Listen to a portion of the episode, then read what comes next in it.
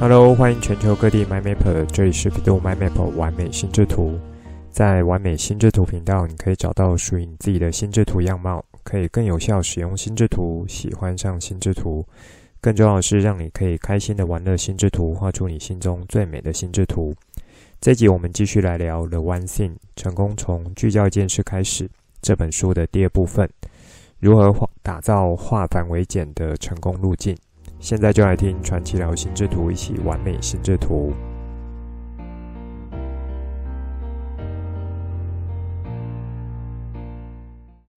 欢迎全球 MyMapper 准时收听完美心智图频道。之前有说要找时间帮女儿利用 iPad 软体，用手绘方式产生的心智图来做分享。那在前几天我有 po 在脸书上，有兴趣的 MyMapper 可以去看看。我有把链接放在节目单中。我自己呢，在这一集的单集搭配的书本心智图，也是回到用软体，然后以手绘方式来呈现。说到底呢，我自己个人还是比较喜欢手绘风格，那种可以吸引目光、刺激想法的元素是很丰富的，以及呢，在手绘心智图的过程中，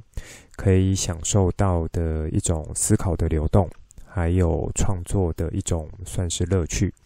那上一次我利用 iMyMap 所画的心智图呢，如果有机会，我也会想要呃利用软体手绘方式来重新做一次呈现。如果是新加入的 MyMapper，一时间还听不太清楚什么手绘啊，或是软体的，那建议你可以回头去听 EP 八十八到八十九这两个单集。手绘方式是我从开播第一集就很强调的，要学好心智图法，其中一个很重要的因素。时常去进行手绘心智图的练习。虽然说现在在软体，就是心智图软体的方便性已经做得不错了，可是从思考训练角度来看，以手绘方式做的练习可以带来的效果，仍然是有不可取代的部分。那在这阵子呢，因为发现可以利用 iPad 加上绘图软体，然后以软体方式来去执行手绘的练习，我认为呢是一种可以取得软体和手绘平衡的一种做法。如果家中正好有平板的 MyMapper，那可以下载绘图软体，搭配电绘笔的方式来进行，就是个不错的方式。当然，如果没有这些设备，也是没有问题的。随手可以取得的白纸和多色笔，不管是色铅笔啊、蜡笔、中性笔或其他各种颜色的笔，依照自己喜欢的笔触来完成，也是一个很棒的练习。那最近呢，我的小女儿升上六年级之后，他们换了一个新的班导师，是属于年轻的班导师。开始从国语第一堂课就要求班上的孩子要用心智图的方式去产生。教课后的学习心得。那原本我的女儿在学习心智图法方面和姐姐比起来，就是呃算是没有那么的认真，以及呢，我出给她的心智图作业做起来也是爱做不做的，或是说每次要她去做一些调整，那她也就只有改一点点。可是因为这学期老师的这种新的要求呢，反而让她觉得说，她可要好好的来画。因为班上同学都知道说，他有一个在教心智图法的老爸，而且呢，也有我也有去过他们班上带过全班，呃，算是操作一堂比较基础的心智图法课程，他就会有一种不可以太丢脸，那以及呢，背后有一个强大后盾靠山的感觉。那常听人家说易子而教，这其实是真的。很多时候呢，自己的小孩。想要教他更好的内容、更好的技巧，那希望他有更多练习所出的作业，常常呢是爱做不做，或是拖延个老半天，效果和效率多半不是很好的。反而呢是老师的一句话，老师的作业非得要完成不可。也因为老师几乎每一个课文都要他们画，那也差不多是每周都要都要画出一张。这下可好了，就逼着他非要每周固定时间都要来找我说：“哎，爸爸这边要怎么样的表现会比较好？可以怎么来做安排？那关键字应该要抓哪一些比较好？还有什么可以利用的技巧。这些以往呢，我想要带给他的一些绝活，原本呢他是有听没有懂，左耳进右耳出。现在可好了，那主动来问我，这个动机就变得非常的强大。那说到动机呢，其实这是在学习上面一个很好的驱使力量。除了有外在动机，比如说像是老师啦、父母或是考试这些压力所驱使的之外，还有一种是属于内在的动机，比如说是因为好奇心的驱使，那想要继续的探讨下去，继续的探究下去，或是继续的了解下去，这样子的动机驱使，这会是一种更强的力量。那目前我有在修教育相关学程。或是课程啊，学习动机这一块也是我关注的主题和议题。如果之后我有什么学习上的心得，或是有一些不错的书籍可以来分享的话，那我在节目中再和大家聊。拉回来，在我们家美眉的心智图作业，我这样子看她画了三周左右，的确是有越来越进步。以前呢，会犯的一些错误。我指的是，就是以我从英国博赞心智图法系统所学的这一套规则而言，他犯的一些错误呢，是有调整的越来越好，而且他回来还会跟我分享说，为什么明明有些同学他写的内容不是关键字，就是一长串的字，而且还挤在一起，可是老师却给他很高的分数。那在前阵子开班青会的时候呢，我有机会到他们班上，那我就看到一些作品，就是老师贴在布告栏作品，老师给的分数，的确呢是让我心中出现三条线的。那也可以理解我女儿所说的，因此呢，当他这样子问我的时候，我就回答说没有关系，你们老师应该是没有学过完整的心智图法。所以他给分的角度呢，可能就是看，呃，每个小朋友他颜色啦，或是空间配置可能有不错，还有呢，他内容的关系，就是前后关系可能有正确，他就给分了。的确，我自己看了几张老师他有给高分的心智图作品，就会出现不少我在节目中蛮常和大家分享初学者会有的状况。比如说，没有使用好的关键字，那每一个阶层呢都是很长串的字，以及看起来好像是心智图，可是实际上只是关系图的概念。主要枝干呢没有由粗到细，延伸枝干的连接没有做好，以及不少小女生是会在空白的地方画上一些可爱的插图，看起来好像很缤纷，可是这些插图实际上和内容的关系是不大的。也没有特定去对应到哪一个阶层的枝干内容，像这些林林总总，其实都是初学者会蛮容易产生的一些状况。那这个状况我在之前节目中有想到，也都会提出来。那这也是我这几年啊、在投入到教育现场的时候所感受到的一个状况。教学现场老师他所教的心智图法。或说他们可能还不确定或不知道什么叫心智图法，那知道的或许只是叫心智图，因此他们带给孩子或带给学生的呢，在我看来是比较属于浅层一点的，属于表层一点的心智图法，有一些呢甚至不能算是心智图。因此，当我想要啊、去做一些课程或教学推广的时候，那老师或是父母就会觉得说，学校老师已经有在教啦。那有一些像自修，它背后也这个书商也都会画出心智图，看起来也不是那么的难。那为什么还要特地去花钱学心智图？这真的就是在认知上所产生落差，形成了一种尴尬的局面。那不管，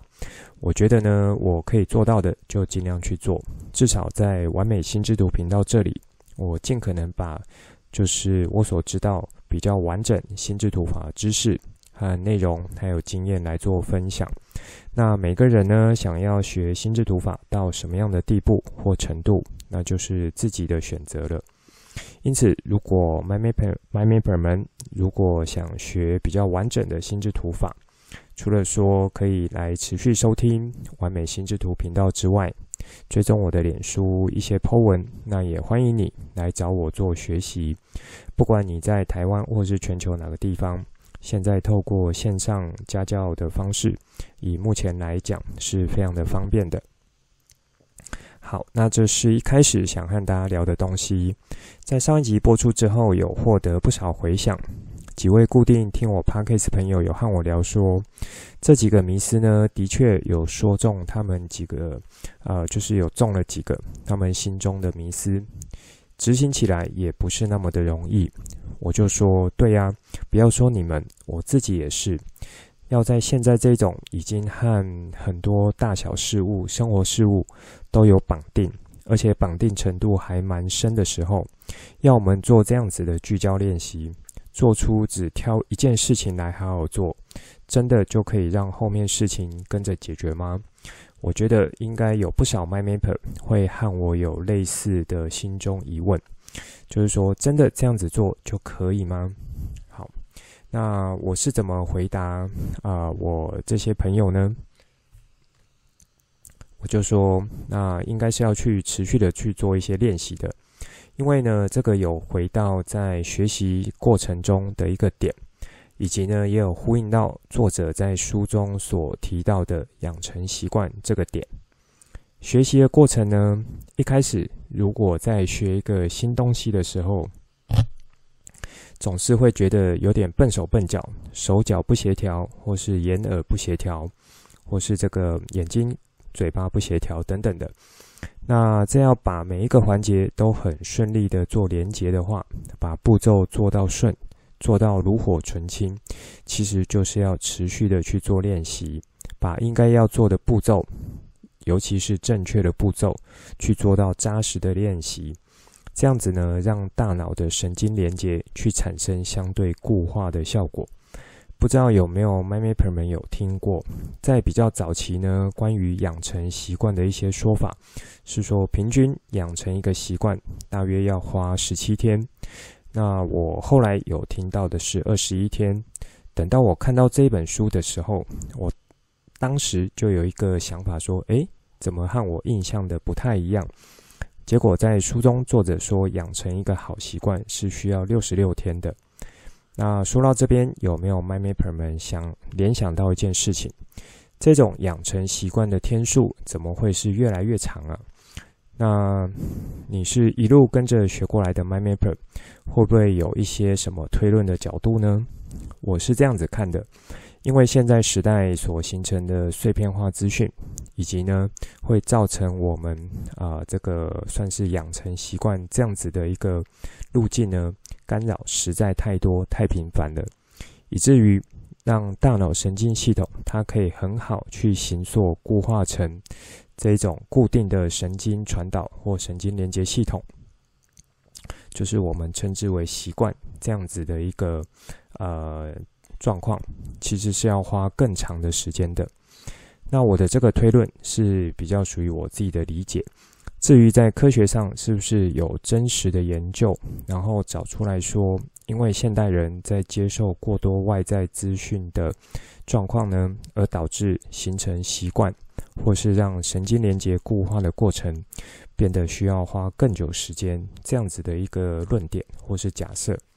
那我觉得。这样子的论点或假设有没有呃真正的科学证据来做支撑，是可以留给有兴趣的 MindMapper 去做进一步的探讨和挖掘。我这里呢就是以心智图法，那带给我可以呃这个做到的联想思考，提供出来跟大家做分享。好，那在这一集呢，我想继续来聊书中的第二部分，化繁为简的成功路径。在这个部分呢，有分作三个章节，因此我在这个书本心智图的呈现呢，就是以三个主要枝干来呈现。相比于第一部分的迷思，我认为是比较偏观念上的调整和再建立。在第二部分呢，就是比较偏方法和技巧的执行，可以如何有效地去完成作者想要我们去做到的事情。也就是聚焦一件重要的事情。作者在第二部分一开头就说到说，那些我们以为的成功秘诀和方法，多年来持续执行的结果呢，反而是深受其害。当作者终于发现我们处于过度思考、过度计划以及过度的分析职涯、事业和生活的时候，这些都会让我们离成功越来越远。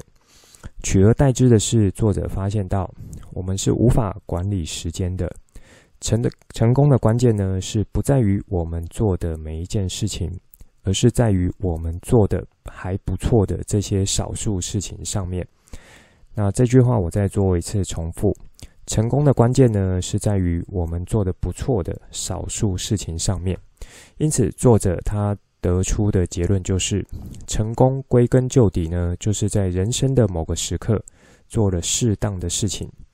这段话我觉得 MyMapper 可以记在心里。Coach 我呢，觉得这句话是让我蛮有感觉的。那有兴趣的 MyMapper 也可以去翻书来看。在第二部分的三个章节内容，分别就是鸡蛋也应该要放在同一个篮子里面，以及呢养成成功的好习惯，最后就是要问个好问题，寻找好答案。首先，我们来看鸡蛋呢是要放在一个篮子里这句话，我觉得光这句话应该会和许多人既有的认知和处事风格有所冲突的。从小到大，父母和老师都和我们说，鸡蛋不要放在同一个篮子。如果一篮鸡蛋里面有问题，至少还有其他的鸡蛋。说到底，这就是属于分散风险的角度。不过，在书中呢，作者举了两个有名的人，他的观念和想法，一个是安德鲁·卡内基，美国的钢铁大王，以及作家马克·吐温。他们都认同说要把鸡蛋放在一个篮子里面，不过有个前提是，要先确认好应该挑哪一个篮子，以及呢，挑好后就要尽想尽办法去看好它，不要让它摔破。以这样子的角度来看，其实就不是分散风险的角度，而是聚焦，把所有的精力聚焦在一件事情上面，聚焦在一件重要的事情上面。那这也就呼应了本书所要带到主轴最重要的那一件事情。马克吐温有提到说，要出人头地的秘密，就是要动手去做；而动手去做秘密呢，就是要把复杂的、让人无所适从的任务，去拆解成可以管理的小小任务，并且开始去做第一件事情。至于第一件事情是哪一件事情呢？靠的就是要去聚焦问题，持续的聚焦问题，去练习聚焦问题，会促使我们发挥批判性的思考力。作者在这边有提供了一套公式，他称之为不同凡响的公式，可以帮助我们去练习聚焦问题。第一步呢，我们可以做哪一件事情？接着做了这件事情之后，其他每一件事情会变得容易，或是可以不必做。依照这样子的逻辑公式呢，就可以有两种形式来帮助我们聚焦问题了，分别是小焦点以及大格局。作者在书中有画了一张图，非常的明显易懂，也就是大格局呢是最重要的那件事情，小焦点。是隐含在这件最重要事情之中所拆解出来的小任务，一次关注一个焦点，也就是现在要做的一件事情。我认为以这样子的拆解方式呢，就可以同时帮助我们锁定在大的格局、正确的方向上面，同时也可以去关注到小焦点。这些小焦点每一次的执行都是可以累积往这个大格局的道路上前进的。好，我觉得这个公式呢是作者整理出来，它蛮值得去持续自问自答的一个可遵循的规则，可以给 MyMapper 们做参考。那第二是养成成功的好习惯，在这个章节呢有提到说，呃，养成成功的好习惯，其实和第一部分严以律己这个迷思呢是有呼应到的。在严以律己这边呢，作者带到的是，呃，与其每一天要去做苦行僧的生活，不如去选对一个好习惯，去做到选择性的自律，把这个习惯养好。让习惯带着你加速前进。因此，在这里呢，作者就说，聚焦问题这件事情，其实就是我们可以去拥有力量最强的成功习惯。对作者来说，聚焦问题已经是他的一种生活方式。他利用这样子的一个习惯呢，来持续帮助他完成生活中的大小事情。他建议我们不要从小事情聚焦，应该从大事情做起。这和上一章提到的大格局有关。当我们聚焦在大的格局，确定好这个大范围里面所有内容都是我要聚焦部分，自然呢就会持续的往成功的方向移动。如果太过于聚焦在小事情上面，反而会做不好所有事情。因此呢，作者在书中也有用简单的图示来表达生活中几个重要的领域，去做到厘清以及确认。那哪一个领域应该要最先被看重，最先被聚焦？这也呼应了上一章节所说，做到哪一件事情、哪一个领域之后，其他事情就会变得比较容易，或是不必去做了。作者呢，有提供七个人生和生活常见的面向。以及也有提供可以操作的范例问句，我认为是蛮好，可以引导读者上手的内容。比如说，在财务的这个面向呢，他提出的范例问句就是：我可以做哪一件事情来提高财富的净值？那我可以做哪一件事情来改善投资现金流量？那我可以做哪一件事情来消除信用卡的债务？好，剩下的其他面向以及呢可以操作的范例问句，就留给有兴趣的 MyMapper 们去翻书了。章节在最后的关键概念中呢，作者也帮大家会诊，经过他们的经验以及共同研究的所得结果，可以遵循的五个步骤，分别就是了解和相信他。这里的他呢，指的就是聚焦问题这件事。以及使用它，养成习惯，善用提醒工具，还有寻求支持，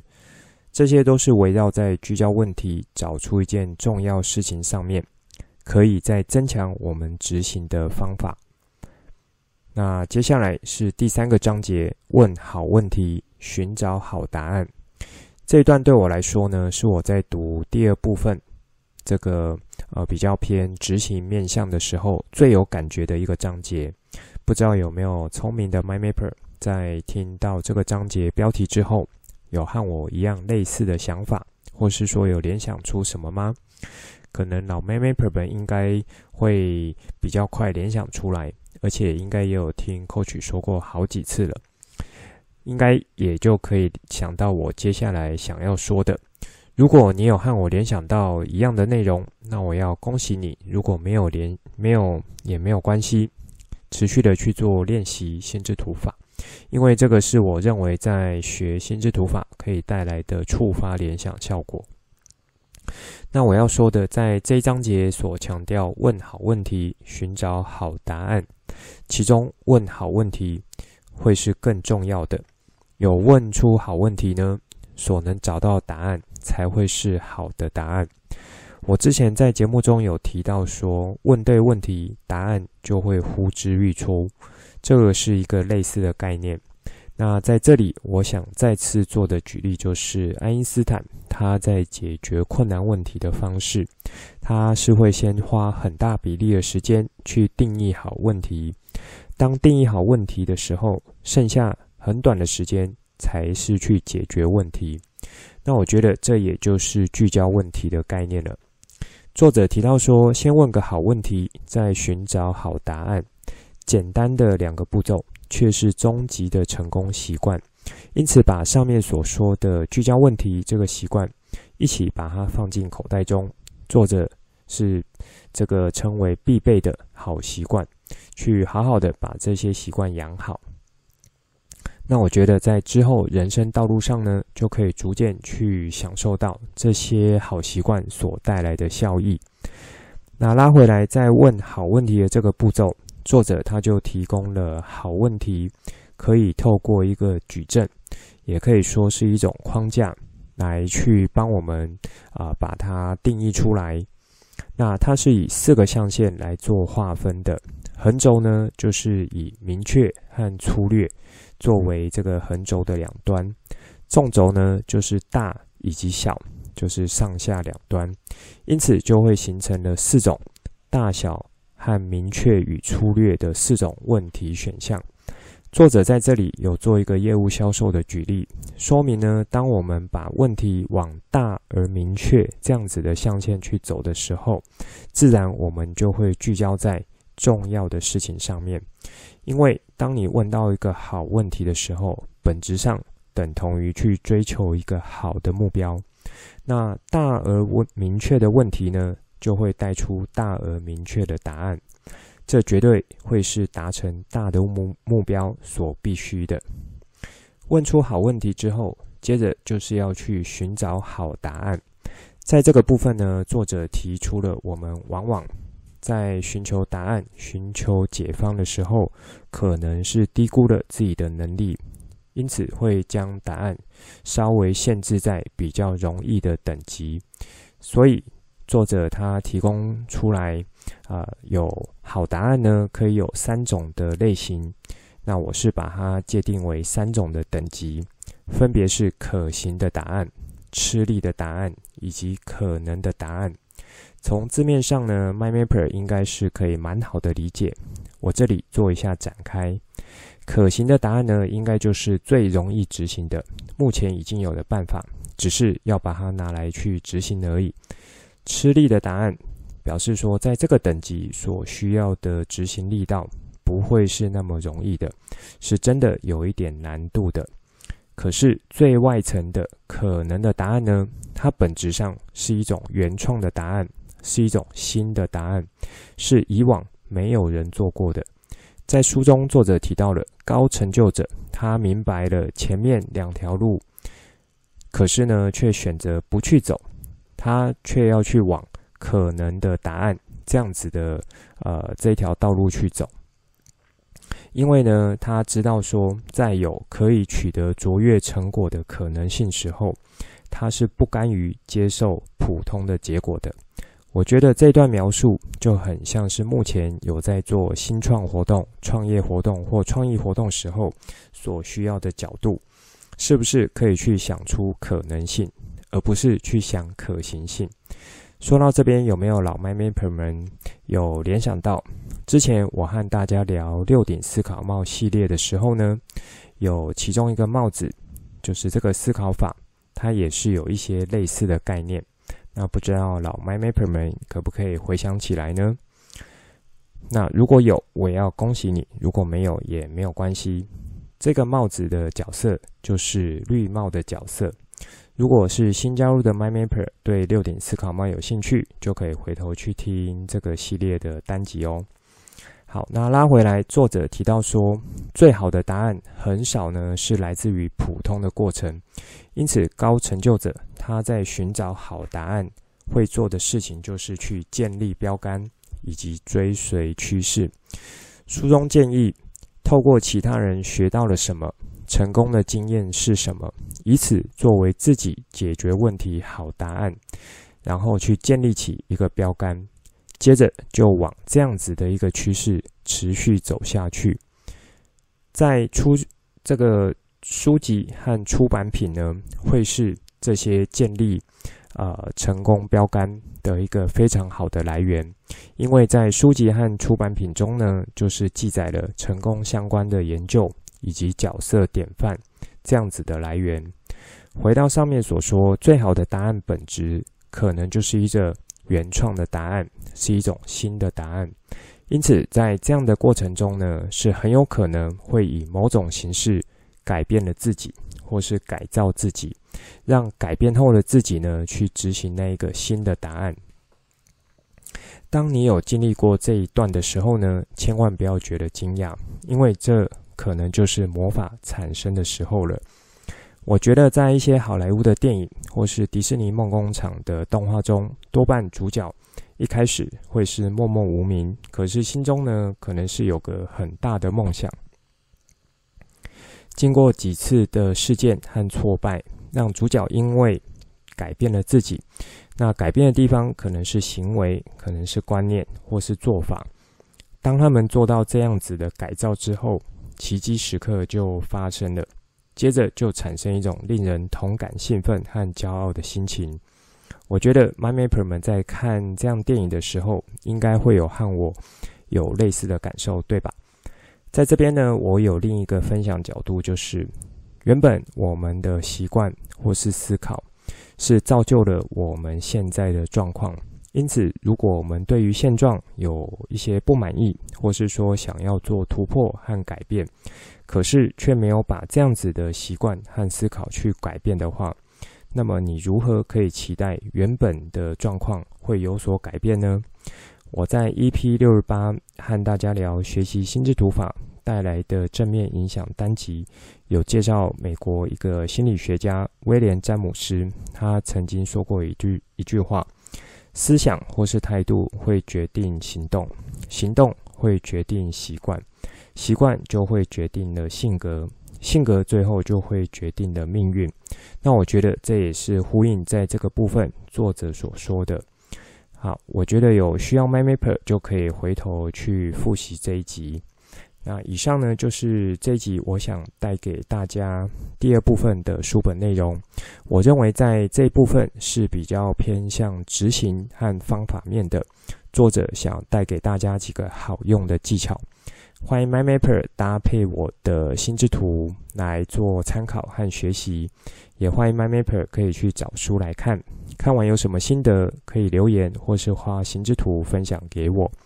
下次做心智图读书会单集的时候，再和大家继续聊这本书。以上呢是这一集想分享给大家的内容，最后帮大家整理一下这一集的重点。一开始和大家分享我们家姐姐心智图作品，以及呢美眉在最近学校画心智图作业的状况，我提出我的一些看法。接着是上一集内容有获得一些回响，我提供我和朋友间聊天内容给你们做参考。这一集我就顺着作者编辑书本角度来到执行方法。那有别于第一部分呢，是做观念厘清的内容。作者认为说，成功的关键是在于做得不错的少数事情。在第二部分有三个章节，一开始提到说，要我们把鸡蛋去放在同一个篮子里。并且提醒着我们是要去挑对篮子，并好好看着它，聚焦问题的这个习惯，才是应该要去建立的好习惯。从大格局和小焦点着手，大格局要做的是一件事情，小焦点要做的是现在要做的一件事情，两者是有联动关系的。持续的聚焦问题，可以发挥我们的批判性思考力。作者在这边提出一个公式，不同凡响的公式，让我们可以持续修炼这个聚焦问题的好习惯。这个公式就是我们可以做哪一件事情，接着呢是做这件事情，其他事情会变得比较容易，或是可以不必做。再来，作者强调说，养成成功好习惯呢，把聚焦问题这个习惯变成他的一个生活方式。他有提出七个生活常见的领域，以及有范例的问句，让我们可以跟着一起练习操作。那在最后关键概念的章呃段落呢，也有提供五个步骤可以做遵循。在第二部分最后一个章节提到，就是要问对好问题，寻找好答案。问对问题，作者以四个象限来划分，让我们聚焦在问对大而明确的问题。如此才可以带出来大而明确的答案，往大的目标前进。寻找好答案呢？作者以三个等级来说明。高成就者是不会屈就于普通的答案的，因此他们通常会去往可能性答案的这个等级去走。可能性答案呢，本身就会是属于原创的答案，以及是新的答案。在这一块，我有加入了我的其他见解和想法，也有联动早期的六顶思考帽系列。这集单集呢，就先说到这里，之后再跟大家聊更多我对心之图的认识所产生的经验和想法来跟你分享。带你一起重新认识心之图，一起喜欢上心之图。希望你会喜欢今天的节目。